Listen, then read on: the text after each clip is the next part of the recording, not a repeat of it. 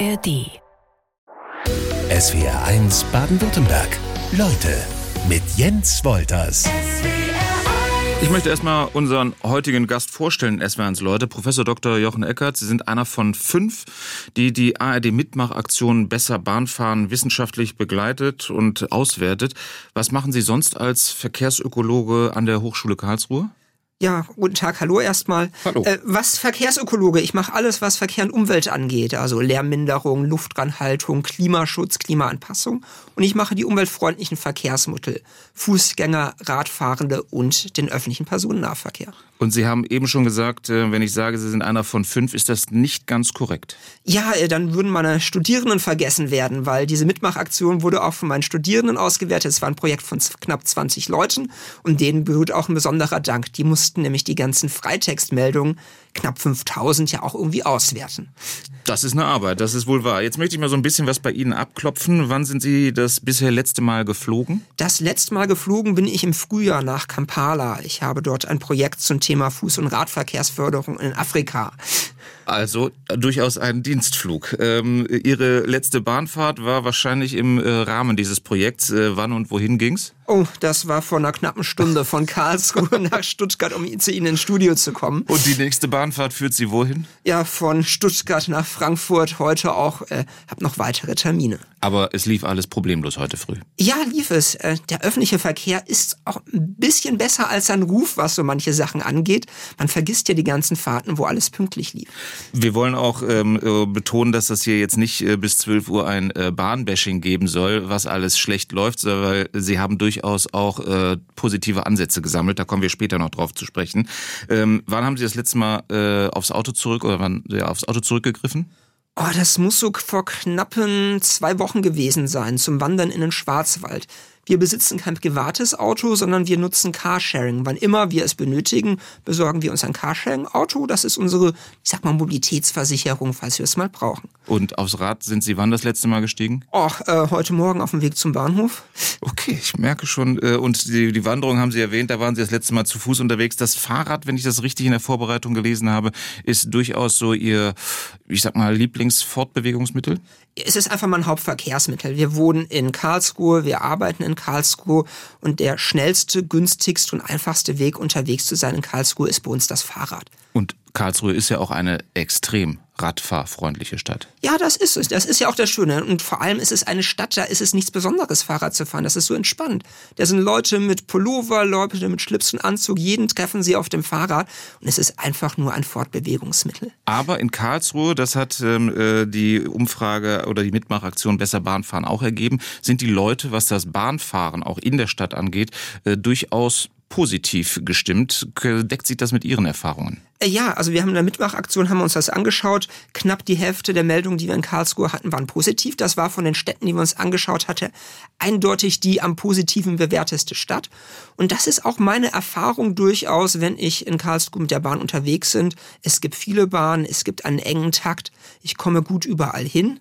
Wobei auch dort ist nicht alles perfekt. Auch dort gibt es noch Kritik an der Pünktlichkeit, dass ab und zu mal eine Fahrt ausfällt. Oder an solche Sachen, dass die Barrierefreiheit ein bisschen besser sein könnte. Zugegeben, Mitmachaktion, das klingt so ein bisschen nach äh, Kreuzworträtsel in einer Zeitung. International heißt das, was die letzten Monate in der ARD unter dem Hashtag Besser Bahnfahren lief und immer noch läuft, auch Crowd Science. Also wir alle können Wissenschaft machen, ohne Wissenschaftler zu sein. Es war ans Leutegast Jochen Eckert, ist aber zum Glück einer und betreut dieses Projekt. Erklären Sie mir doch mal oder uns kurz, was hinter Crowd Science tatsächlich steckt. Also es geht darum, alle einzubinden in das Sammeln des Wissens und das Auswerten des Wissens. Und bei uns sind das drei Komponenten, die wir gemacht haben. Zum einen ist das die Kernmitmachaktion, also diese melden Sie uns Ihre Erfahrung aus dem öffentlichen Verkehr. Das ist ein Baustein. Da haben wir knappe 5000 Leute, die teilgenommen haben. Das zweite ist, die, die teilgenommen haben, haben nochmal einen detaillierteren Fragebogen gegeben, wo wir insbesondere, warum fahren sie bestimmte Sachen gerne oder nicht gerne abgefragt haben. Ein bisschen mehr wie 2000 Leute teilgenommen.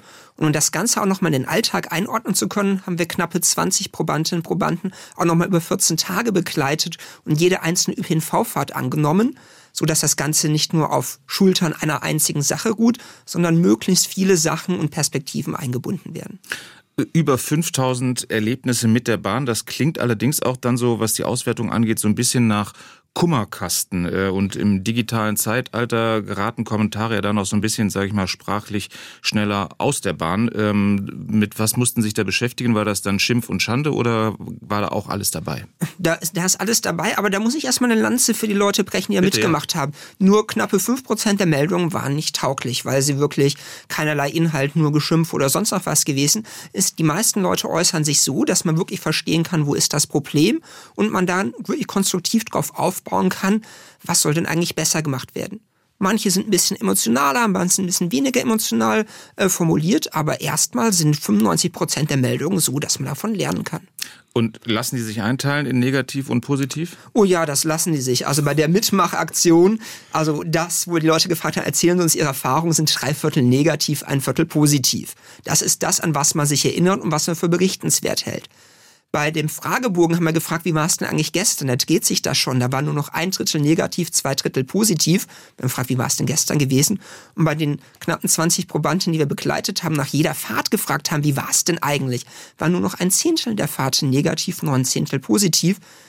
Man sieht also, man erinnert sich insbesondere an das gut, was nicht so gut liegt. Und das hält man auch für berichtenswert. Einfach nur zum Einordnen.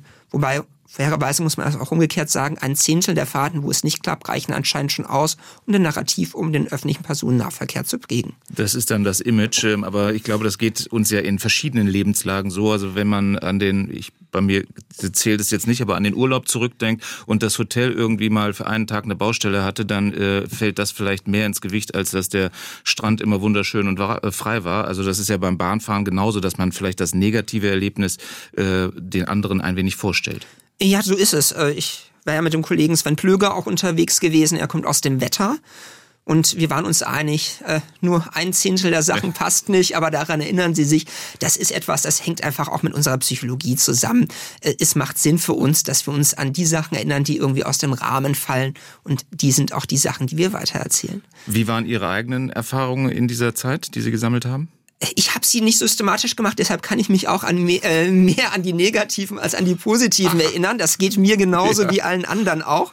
Ähm, Wobei jetzt nicht so richtig herausstechendes gewesen ist in letzter Zeit. Ich komme meistens, weil ich ein bisschen mehr plane, mit ein bisschen mehr Puffer plane, wenn ich Bahn fahre, eigentlich zu der Zeit an, wenn ich dorthin muss. Deshalb bin ich da relativ relaxed. Hashtag besser Bahnfahren. Dazu gibt's heute Abend nach der Tagesschau auch einen Themenabend im ersten.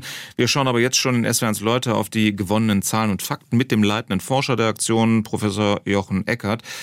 Wie sind Sie bei der Auswertung vorgegangen? Also wie sortiert man das alles? Also das erste ist, wir haben 5000 Freitextmeldungen, die müssen erstmal verschlagwortet werden. Also was erzählen diese Meldungen? Und das ist erstmal wirklich sehr, sehr viel Handarbeit. Wie gesagt, ist eine ganze Studentengruppe involviert gewesen.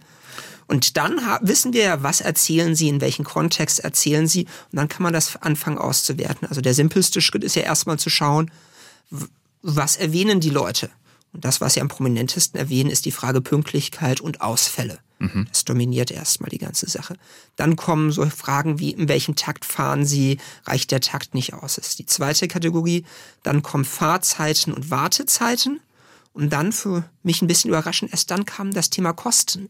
Das scheint durch das Deutschlandticket an Bedeutung verloren zu haben. Das Deutschlandticket, äh, welche Rolle hat das tatsächlich bei der äh, Aktion gespielt? Seit 1. Mai auf dem Markt für 49 Euro? Äh, das war ja der Anlass gewesen. Wir wollten wissen, dass Deutschlandticket kam, was ist die Wirkung und was muss eventuell über das Deutschlandticket hinaus geschehen, um eine Mobilitätswende zu erreichen. Und jetzt haben wir uns angeschaut, das Deutschlandticket hat die Wirkung, es wird gekauft. Bisher größtenteils von Leuten, die mindestens schon mal ein bisschen ÖPNV gefahren mhm. sind und jetzt äh, dann eventuell mehr. Wir sehen, die Leute fahren mehr ÖPNV als vorher, die das Deutschlandticket gekauft haben. Und knappe 10 Prozent davon fahren auch weniger Auto. Es hat also durchaus eine Wirkung Richtung Mobilitätswende, kann aber noch was draufgelegt werden. Hat es auch Neukunden im Bereich Bahn angelockt? Äh, Neukunden würde ich differenzieren. Zum einen hat es durchaus eine größere Anzahl an Kunden angelockt, die bisher keine Dauerkarte hatten und sich jetzt eine Dauerkarte besorgt haben. Das ist ein wichtiger Schritt, weil wir wissen, die, die eine Dauerkarte in der Tasche haben, fahren mehr. Mhm. Leute, die vorher überhaupt keinen ÖPNV genutzt haben, jetzt eingestiegen haben, die Zahl scheint uns nicht ganz so groß zu sein. Das ist jetzt aber auch weniger erstaunlich, weil Deutschland-Ticket insbesondere die kaufen, für die ein sinnvolles ÖPNV-Angebot existiert. Und das hält halt für viele, die bisher überhaupt nicht ÖPNV gefahren haben, trifft das halt nicht zu. Lässt sich durch das Deutschland-Ticket ähm, errechnen, ähm, was für eine CO2-Einsparung es vielleicht auch gibt? Ja, mit der ein oder anderen Annahme, die man dann noch treffen muss, kann man das machen. Ja. Also irgendwo also zwischen. Also nicht ganz präzise. Nicht ganz präzise, muss man ja auch fair dazu sagen. Ja, ja. Das kann, man, ich kann ich jetzt nicht auf die Punkt äh, sagen. So zwischen 0,3 und 0,9 Tonnen CO2, Millionen Tonnen CO2 im Jahr spart das Ganze ein, wenn das so weitergeht wie bisher. Damit kann jetzt na klar nicht jeder viel anfangen. Ähm, es ist ungefähr so 20 bis 80 Prozent der Treibhausgasemissionen der innerdeutschen Flüge, die das entspricht. Also durchaus eine Größenordnung, die interessant ist, geht aber noch mehr. Sie haben es eben schon angedeutet, die Emotionen, die spielten bei der äh, Mitmachaktion auch eine Rolle. Wie äh, sortiert man die? Ähm, wie viele Emotionen stecken in den Ergebnissen? Ja, so knapp die Hälfte der Meldungen haben wir als emo äh, eher emotional oder sehr emotional eingeordnet. Das ist auch wichtig. Das ist ja auch erstmal ganz fair, äh, weil äh, es ist etwas im alltäglichen Leben. Man möchte darüber berichten, es lief etwas eventuell gut oder nicht so gut und das muss man da klar auch berichten. Das ist jetzt für uns zur Auswertung gar nicht mal so schlimm, weil wir immer schauen, was erzählen sie uns und die Geschichte dahinter uns trotzdem ja noch wichtig ist, egal ob sie jetzt nüchtern, rational oder eher emotional äh, erzählt wird. Lassen sich die Emotionen zeitlich im Tagesablauf sortieren, dass man emotionaler ist, wenn man morgens nicht pünktlich zur Arbeit kommt und wenn man abends eine Verspätung hat auf dem Heimweg, ist man vielleicht ein bisschen entspannter? Oh, wir haben viele Varianten ausgewertet, die aber leider noch nicht. Wir haben bei wir hatten Probandinnen und Probanden, hatten wir ja begleitet. Da haben wir die Emotionen auch mal im Tagesverlauf angeschaut. Und da ist es schon so, dass es insbesondere in den Peak-Hours, da sind die meisten Sachen, wo es gestresst wird. Also dann, wenn viele unterwegs sind, da waren insbesondere die Emotionen ein bisschen stärker. Nach dem Blick aufs große Ganze wollen wir jetzt den SWRs Leute mit Jochen Eckert speziell auf Baden-Württemberg mal schauen. Was hat die ARD-Aktion Besser Bahnfahren da ergeben? Läuft es hier bei uns besser als im Bundesschnitt oder unterdurchschnittlich? Ganz leicht unterdurchschnittlich. Da würde ich jetzt aber nicht zu viel reinlesen wollen in diese Zahl. Es sind erstmal ähnliche Punkte, also auch Pünktlichkeit dominiert wieder dann die Frage Takt und Fahrzeit. Und dann gibt's paar kleine Abweichungen, die ich ganz interessant finde. Dann ist im Baden-Württemberger das Wohlfühlen in der Fahrt wichtiger. Mhm und die Kosten weniger wichtig. Ist doch mal schön, wenn so ein Vorurteil auch mal widerlegt ist. Das, stimmt. Und Wohlfühlen während der Fahrt heißt, ähm, da geht's dann um Sauberkeit im Zug oder was, äh, was betrifft das? Das ist die Fragen sowas wie Sauberkeit, aber auch andere Fahrgäste. Mhm. Ja, das ist das meiste, wenn man sich nicht wohlfühlt, hat es meistens zu tun mit anderen Fahrgästen, die man irgendwie als störend empfindet. Okay, ich habe eine aktuelle Meldung mir noch mitgenommen. Verkehrsminister Winfried Herrmann will Bahnreisenden in Baden-Württemberg mehr Anschlusssicherheit verschaffen. Das heißt, die Umsteige, Umsteigezeiten sollen verlängert werden. Ist das ähm, schon die erste Reaktion auf die ARD-Mitmachaktion? Oh, ich glaube, so schnell geht das nicht, aber es geht in die richtige Richtung. Weil wenn die Leute uns etwas über Pünktlichkeit erzählen, schauen sie ja nicht die einzelne Fahrt an, sondern schauen sich ihre Gesamtreise an. Das heißt, dass man vielleicht irgendwo nur zehn Minuten verspätet war, aber den Anschluss verpasst hat und dadurch dann insgesamt eine Stunde verspätet war. Und deshalb Frage Anschlusssicherheit adressiert, glaube ich, wirklich das Thema Pünktlichkeit, was allen hier so wichtig ist. Ich habe mal so ein paar anonyme Kommentare aus der Umfrage rausgepickt von Bahnfahrenden aus Baden-Württemberg. Hier zum Beispiel, wenn ein Bahnhof besonders unattraktiv sein soll, dann ist Stuttgart ganz oben mit dabei. Lange Wege, viel zu eng, Ansagen kaum verständlich. Und den hier habe ich noch rausgesucht. Ständig Verspätung, Störung Störungen und Ausfälle, Umsteigezeiten viel zu knapp. Auf dem Land heißt das ewig auf den nächsten Anschluss warten. Müssen wir so ein bisschen unterscheiden auch zwischen Stadt und Land, ländlichem Raum? Müssen wir auf jeden Fall. Die Profile sind anders. In der Stadt dominiert Pünktlichkeit und dann kommt erstmal lange, lange nichts. Das ist nicht erstaunlich, weil da ist meistens ein guter Takt. Die Fahrzeiten sind attraktiv. Auf dem Land sind Pünktlichkeit, Fahrzeit, Takt sehr ähnlich wichtig. Weil Logo, da brauche ich auch erstmal ein gutes Angebot, um das überhaupt nutzen zu können. Also auf dem Land müssen wir mehr ins Angebot noch investieren, nicht nur allein Pünktlichkeit. Das Zusammenspiel ÖPNV zwischen Bussen und Bahn, ähm, darauf kommt es ja auf dem Land ähm, noch einen Tick mehr an, finde ich, als in der Stadt vermutlich, äh, wenn ich da richtig liege. Wie gut funktioniert denn das? Wir haben uns auf ein äh, Land angeschaut, dass es wirklich diese Frage ist, was ist meine Gesamtfahrzeit? Und das hängt ja auch in einem Zusammenspiel an. Das ist etwas, was relativ häufig genannt wurde. Und auch die, diese Frage, sicher umsteigen über meine Gesamtreisezeit. Das ist das, was die auf dem Land besonders erwähnt haben. Und, muss man fairerweise hinzusagen, ganz viele Mängel auch daran, dass es einfach das Grundangebot fehlt. Also es reicht nicht, dass ein, zwei, dreimal am Tag ein Bus fährt. Das zählen die Leute nicht als öffentlichen Personennahverkehr. Ja, es, es braucht ein gewisses attraktives Grundangebot, dass es überhaupt wahrgenommen wird. Wir haben heute Morgen schon im Programm von S-Fans Baden-Württemberg gehört, dass äh, Heilbronn sich so ein bisschen abgehängt fühlt, ähm, was den Bahnverkehr angeht. Welche äh, Regionen in Baden-Württemberg kann man denn rauspicken? Wo läuft's besonders gut oder überdurchschnittlich gut und wo nicht ganz so? Äh, dann will ich mal die Chance nutzen, die hervorzuheben, wo es überdurchschnittlich gut gelaufen ist. Uns fiel auf bei der Aufwertung, dass in der Stadt Karlsruhe sehr, sehr viel Positives kam. Knapp die Hälfte der Meldungen waren dort positiv, während es im Landesdurchschnitt nach nur ein Viertel der Meldungen positiv sind.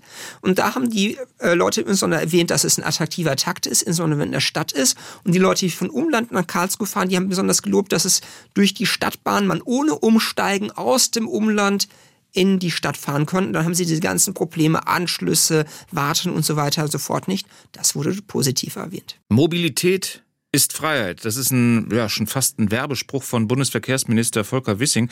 Den wollen wir hier in SWR1 Leute mal so ein bisschen auf seinen Wahrheitsgehalt überprüfen. Professor Jochen Eckert von der Hochschule Karlsruhe hat die laufende ARD-Aktion Hashtag Besser Bahnfahren ausgewertet.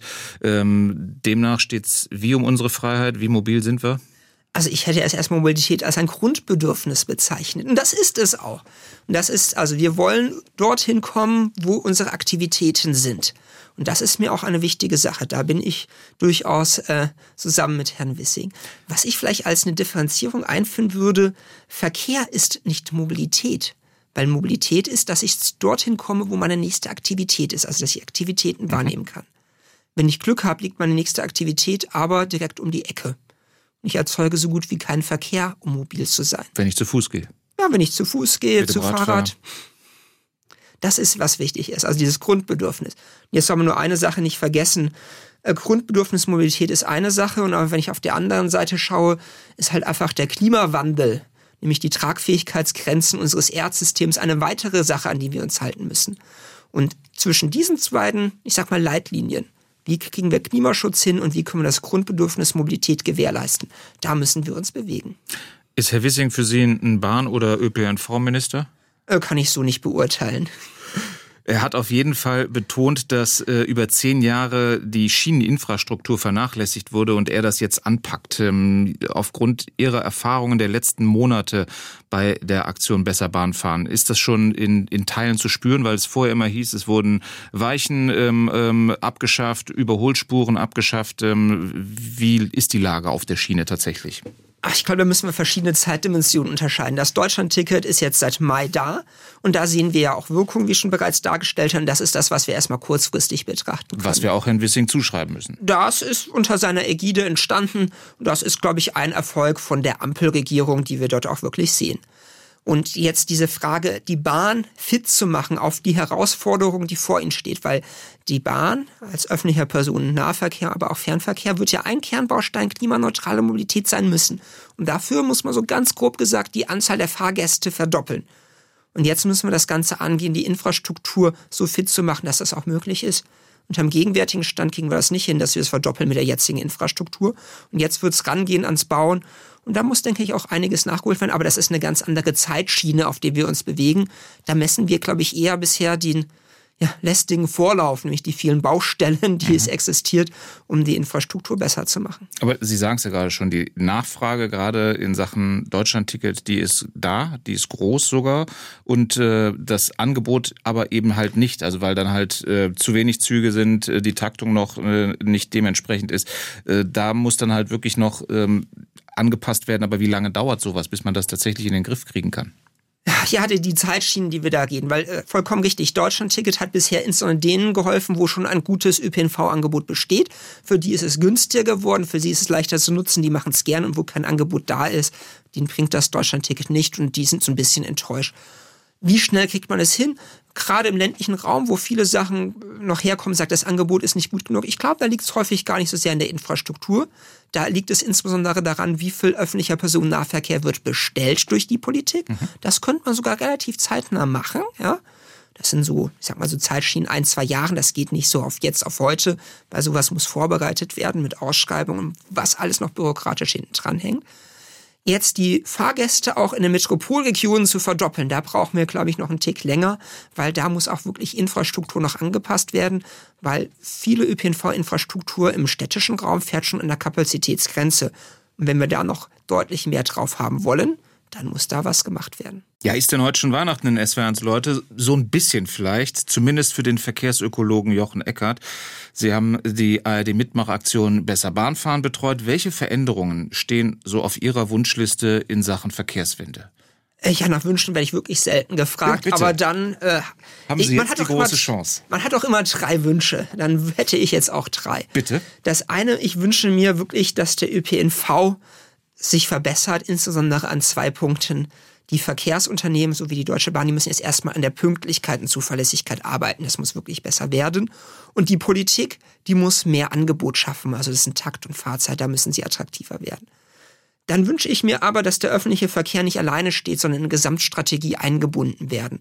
Mit ganz vielen anderen Verkehrsmitteln. Fahrrad, zu Fuß, Carsharing, dass es eine Gesamtstrategie ergibt. Mhm. Ja, wo man dann die entsprechenden Anreize setzt und dann nicht mehr der öffentliche Verkehr nur neben das Auto gestellt wird, sondern Fahrrad zu Fuß mit der Bahn, Carsharing gegenüber das Auto gestellt wird und dann durchaus auch entsprechende Attraktivität hat.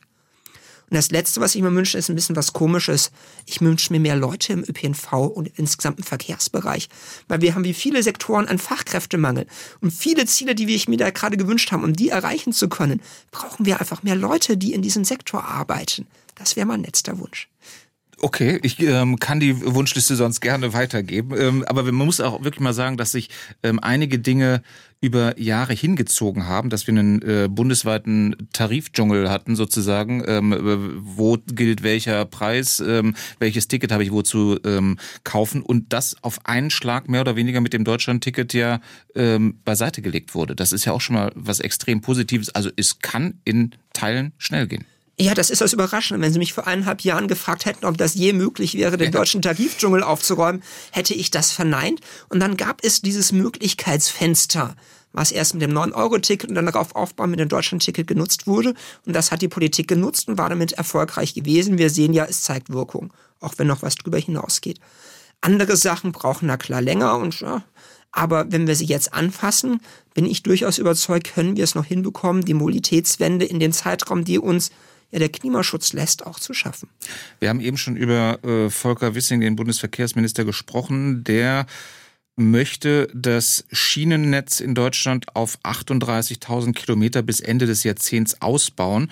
Dazu gibt es dann allerdings auch die Angabe, dass seit 1990 ähm, fast 6500 Schienenkilometer lahmgelegt wurden. Ist das dann eine realistische Herangehensweise oder müssen Sie da korrigierend eingreifen? Ja, man musste vielleicht erstmal die Einordnung ein bisschen wichtig. Äh, die Zahl mit dem Abbau, die bezieht sich auf 1990 und ein Großteil des Abbaus des Schienennetzes, die wir in den letzten Jahren erlebt hatten, waren wirklich 1919, 2000er. Da wurde relativ viel abgebaut.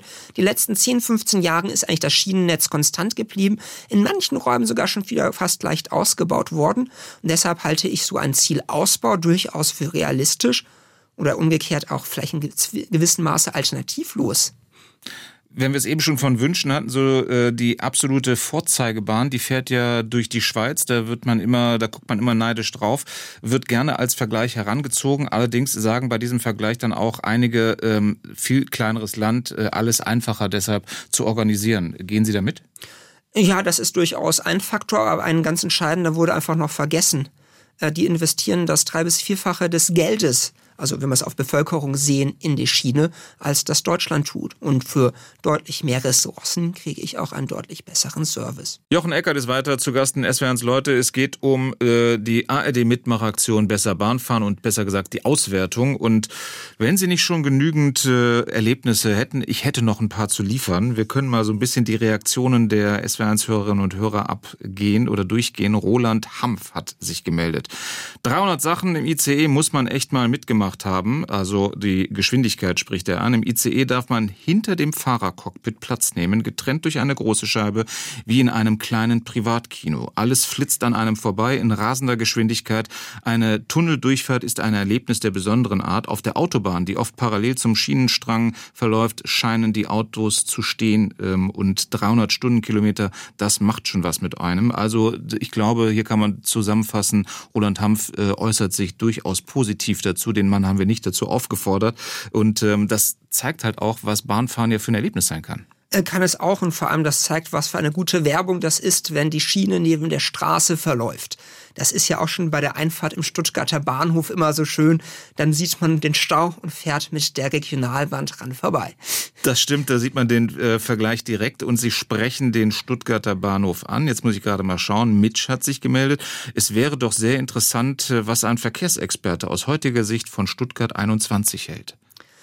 Ja, Stuttgart 21, ob wir das nochmal so planen würden, das weiß ich nicht. Dafür bin ich jetzt aber umgekehrt auch Planer. Ich weiß, dass ein Planungsverfahren gelaufen ist und das Ganze ist im Bau und ich befürchte, der Zug, da jetzt noch groß etwas anzupassen, ist leider abgefahren. Ähm, ich lasse es mal bei, dabei stehen. Stuttgart 21 ist sonst mit so vielen Pros und Cons immer verbunden, ist schwierig, allen gerecht zu werden. Das glaube ich. SW1 Baden-Württemberg wird auch in der Schweiz gehört, unter anderem von Corinna Kraushofer aus Zürich. Sie hat sich gemeldet, Bahnfahren, genau mein Thema. Ich fahre demnächst mit der Bahn an die wunderschöne Amalfiküste, kann es kaum erwarten, hat dann allerdings auch noch eine Rechnung aufgemacht. Bahnfahrt hin und zurück 200 Euro, das Hotelzimmer ähm, in Strandlage äh, dann allerdings nur 49 Euro. Euro. Ähm, preislich hat sich ja, muss man das allerdings auch so ein bisschen einsortieren. Hat sich die Bahn ja auch verändert. Ja, vor allem wir haben ja preislich insbesondere auf den Personennahverkehr geschaut. Und da genau. ist ja durch das 49-Euro-Ticket für viele das günstiger geworden. Es gibt immer noch einkommensschwache Gruppen, die zu Recht sagen, ah, für sie ist es immer noch zu teuer, muss man hinschauen. Und nicht ganz ehrlich, aber für einen Großteil der Leute spielt Kosten dank des Deutschlandtickets nicht mehr so eine große Rolle. Und wenn wir Kosten uns anschauen, häufig wird es mit den Kosten des Autos verglichen, die Bahn. Und das ist immer so ein bisschen gemein, wenn man die variablen Kosten des Autos, also sprich Benzin, mit den Gesamtkosten der Bahn, die es mir einmal kostet, wenn ich sie damit fahre, vergleicht, weil es ist nicht genau dasselbe. Ja? Äh, Im Endeffekt, äh, ein Auto kostet ja auch ganz viel nur, damit es fahrbereit in der Garage steht. Versicherung. Und ja, Versicherung, Anschaffung und so weiter und so fort. Drei Viertel der Kosten des Autos sind weg, dass es nur fahrbereit in der Garage steht. Bleiben wir bei den Kosten. Ähm, es hat sich noch gemeldet Thomas Seger. Äh, er ist Rentner, wohnt in Stuttgart und sagt, ein Seniorenabo für den VVS, also für den Regional, für, für den ÖPNV in seiner Stadt, kostet jetzt knapp 56 Euro. Was bitte soll das denn? Aber dazu gäbe es ja momentan eine relativ einfache Lösung. Ja, das ist das Interessante, dass noch nicht alle Tarifstrukturen angepasst wurden auf das Deutschland-Ticket, äh, dass man einfach sieht, für den äh, Herrn wäre es, glaube ich, das günstigste, einfach auf das Deutschland-Ticket zu wenden, ist günstiger und er darf überall anders auch damit fahren. Andreas Michael hat geschrieben, was die äh, alten Bundesländer in 50 Jahren Stück für Stück abgebaut haben, kann man jetzt in einem Jahr nicht aufholen, aber endlich mal anfangen. Digitalisierung und so weiter. Ich bin wegen dem Job zweimal, äh, zwei Jahre lang Tuttlingen, Stuttgart, Nürnberg, Hof gefahren und das Desaster der ICE-Neigetechnik miterlebt hat er. Das ist allerdings auch schon 20 Jahre her. Ähm, und Hof Nürnberg meint er, das gibt es immer noch nicht elektrisch. Ja, es gibt äh, nicht nur nicht elektrisch, es gibt ja sogar noch Strecken, die haben Signale, die stellt man mit einem Drahthebel um.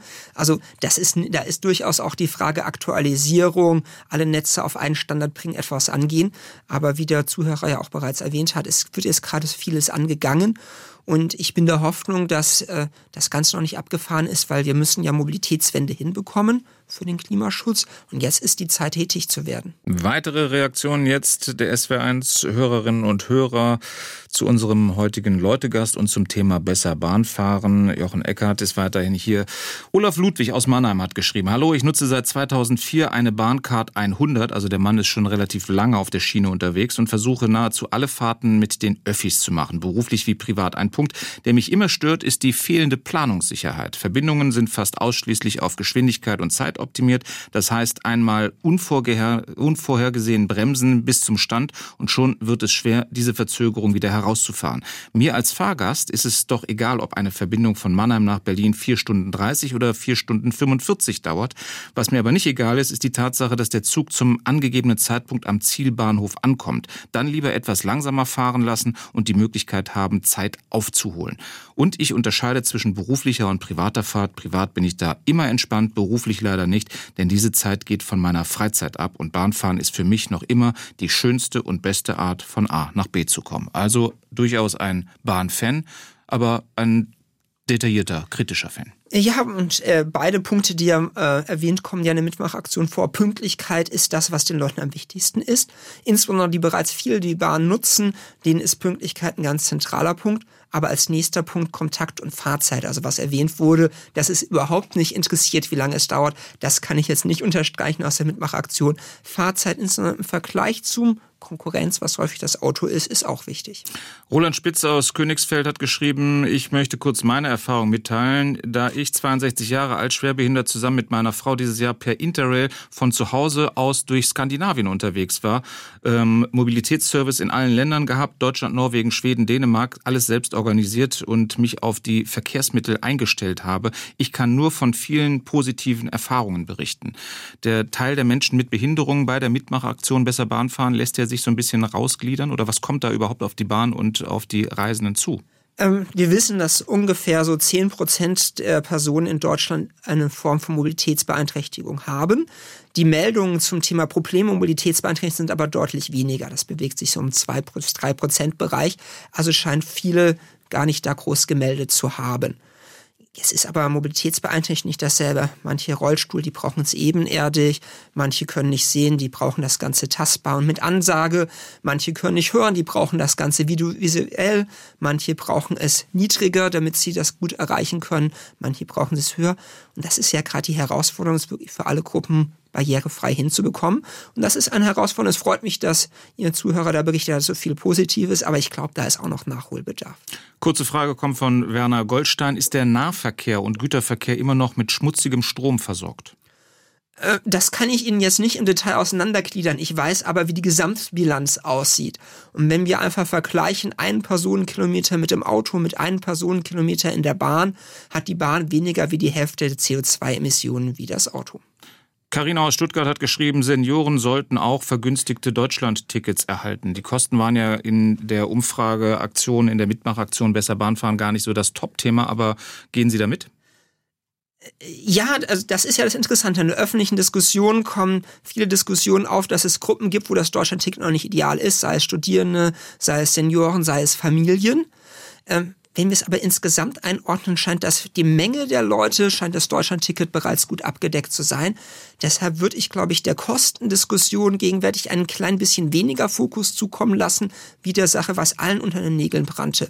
Pünktlicher und besserer Takt, kürzere Fahrzeiten sagt der Verkehrsökologe äh, Jochen Eckert. Kurz noch der Ausblick. Äh, morgen beginnt für Sie der Urlaub. Wie sieht der aus? Ja, Fahrradfahren. Es geht mit dem Fahrrad los äh, Richtung Bodensee.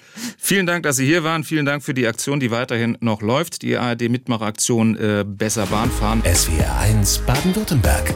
Leute, wir nehmen uns die Zeit.